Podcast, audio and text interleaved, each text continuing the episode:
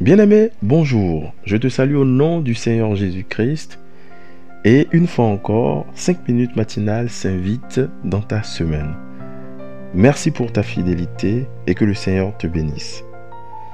Comme tu le sais, le thème du mois de juillet est le chrétien dans le monde. Ce matin, le thème de notre capsule sera sel et lumière.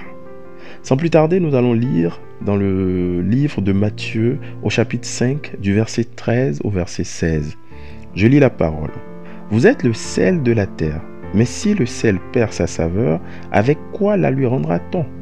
Il ne sert qu'à être jeté dehors et foulé aux pieds par les hommes. Vous êtes la lumière du monde. Une ville située sur une montagne ne peut être cachée et on n'allume pas une lampe pour la mettre sous le boisseau, mais on la met sur le chandelier et elle éclaire tous ceux qui sont dans la maison. Que votre lumière luise ainsi devant les hommes, afin qu'ils voient vos bonnes œuvres et qu'ils glorifient votre Père qui est dans les cieux. Amen, amen, amen. Alors, c'est quoi le sel? À quoi sert le sel? On est d'accord que une nourriture sans sel n'a pas de goût. Le sel donne de la saveur à la nourriture. Le sel aussi permet de conserver des aliments. Aujourd'hui, nous allons plutôt rester sur le, côté saveur bah, du sel. Le sel donne de la saveur. Nous sommes sel dans ce monde, sur cette terre. Donc, nous sommes censés donner de la saveur sur cette terre, de la saveur à cette terre. Mais quand nous regardons un peu, un peu comment ça va sur cette terre, comment est-ce que euh, les choses vont dans ce monde, nous voyons vraiment que ce monde est en train de vouloir perdre sa saveur.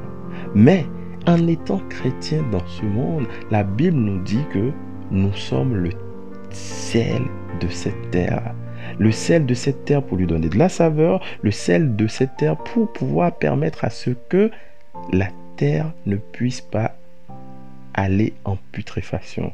En putréfaction dans quel sens? Des choses terribles se passent. Aujourd'hui, nous voyons par exemple la banalisation d'un certain nombre de choses, des péchés aux yeux de Dieu qui deviennent banalité sur cette terre en tant que chrétiens, nous sommes là pour veiller à cela. Nous sommes là pour montrer une autre chose, une autre version de la terre. La Bible dit aussi que nous sommes lumière du monde. La lumière, avez-vous jamais euh, expérimenté rentrer dans une salle totalement noire? Je vous dis, c'est extrêmement flippant ce n'est pas agréable.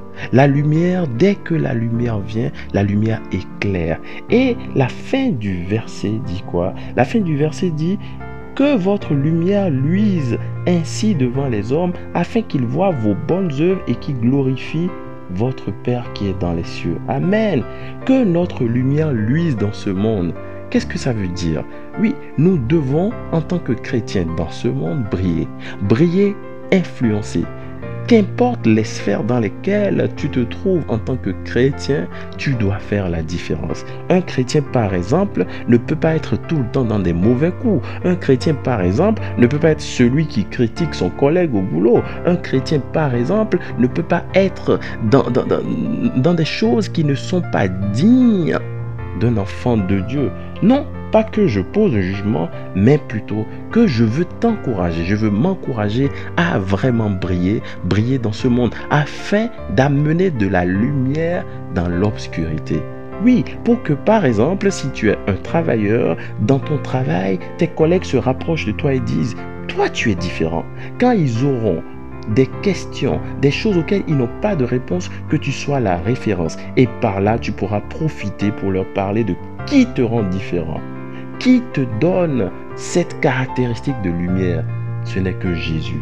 Mon frère, ma soeur, bien-aimé, je t'encourage cette semaine à marquer la différence au nom de Jésus, à ne pas te comporter comme les gens du monde l'auraient fait, à être le sel de cette terre et la lumière de ce monde. Sois la lumière de ce monde cette semaine et à jamais.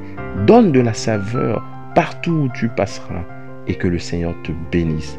Bonne semaine à toi, ton frère Albéric.